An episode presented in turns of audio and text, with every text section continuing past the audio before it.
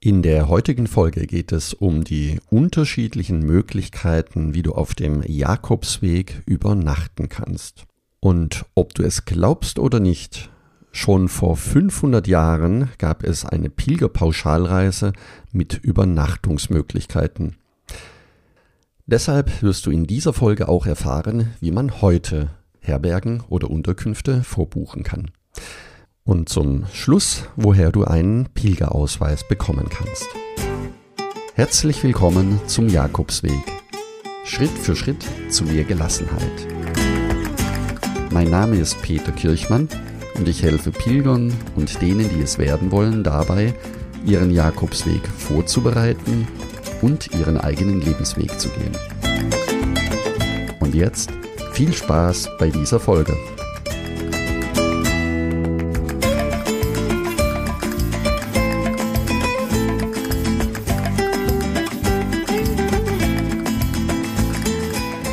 Saison auf dem Jakobsweg hat begonnen. Viele Pilger sind in der Vorbereitung und fragen sich, wie ist das mit den Übernachtungen?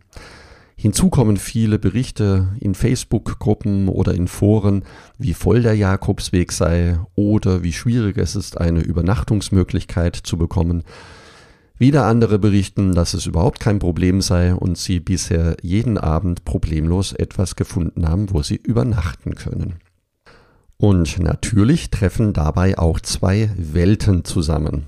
Die einen, die die Ansicht haben, auf dem Jakobsweg sollte man den Weg so gehen und sich überraschen lassen, wie es jeder Tag mit sich bringt, also keinerlei Vorbuchungen.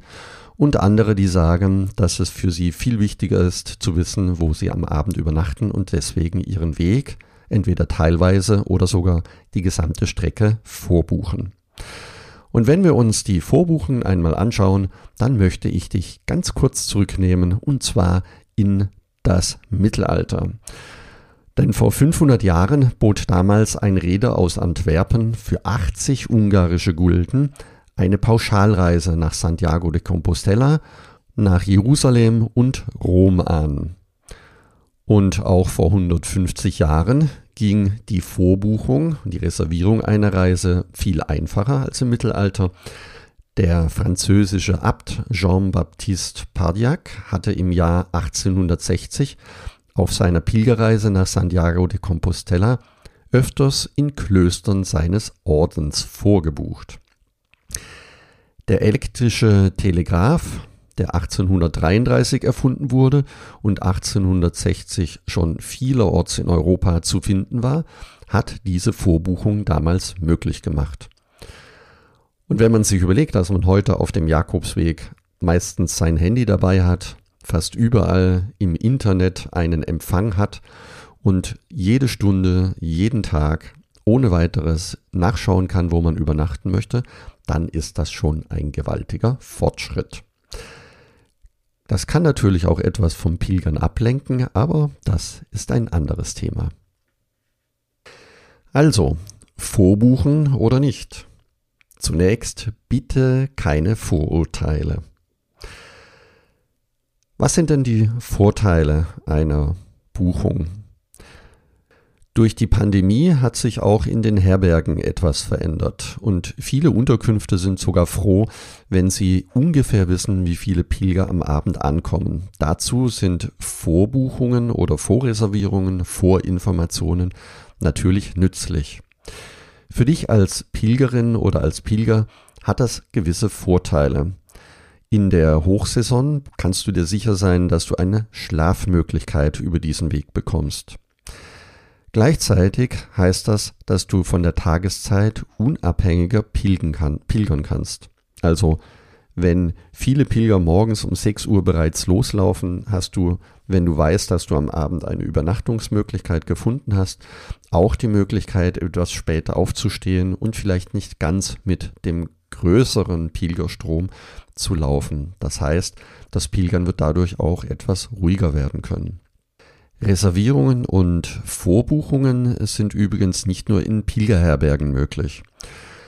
Ungefähr ein Drittel aller Pilger werden im Laufe ihrer Pilgerung nicht nur in Pilgerherbergen übernachten, sondern auch ein, zweimal in kleinen Pensionen oder Hotels, um sich entweder zu erholen oder eine schnarchfreie Nacht zu äh, verbringen oder einfach, weil sie es sich gönnen möchten.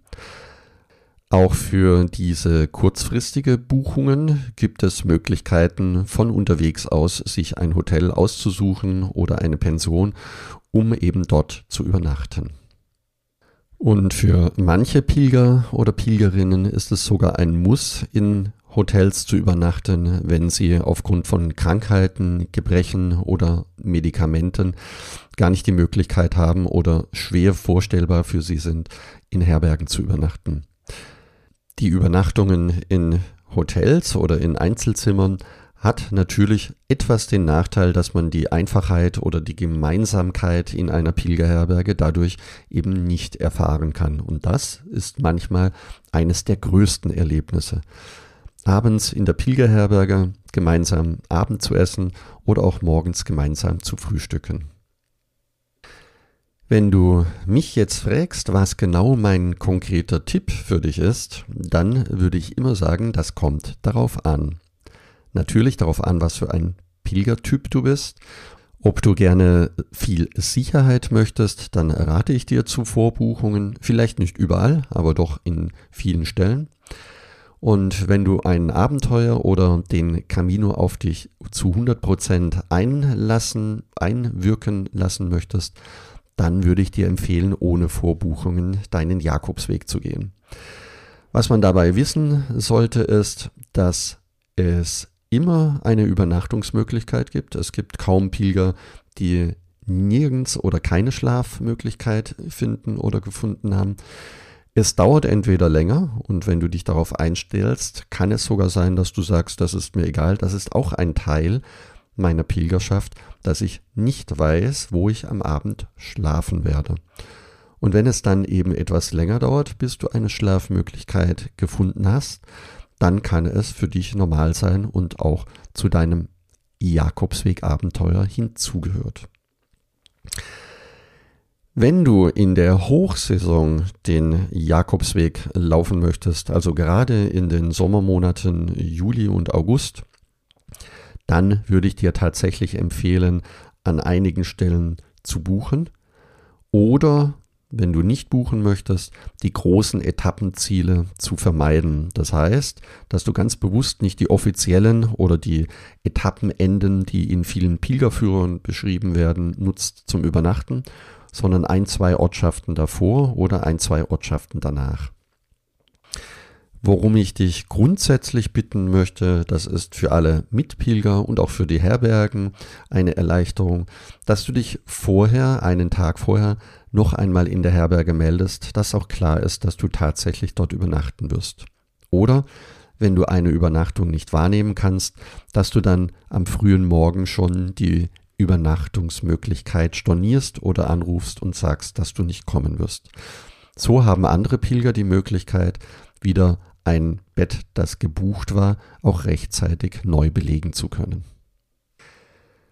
Kommen wir zur Frage, woher weiß ich eigentlich, wo und welche Übernachtungen es überhaupt gibt in den Ortschaften?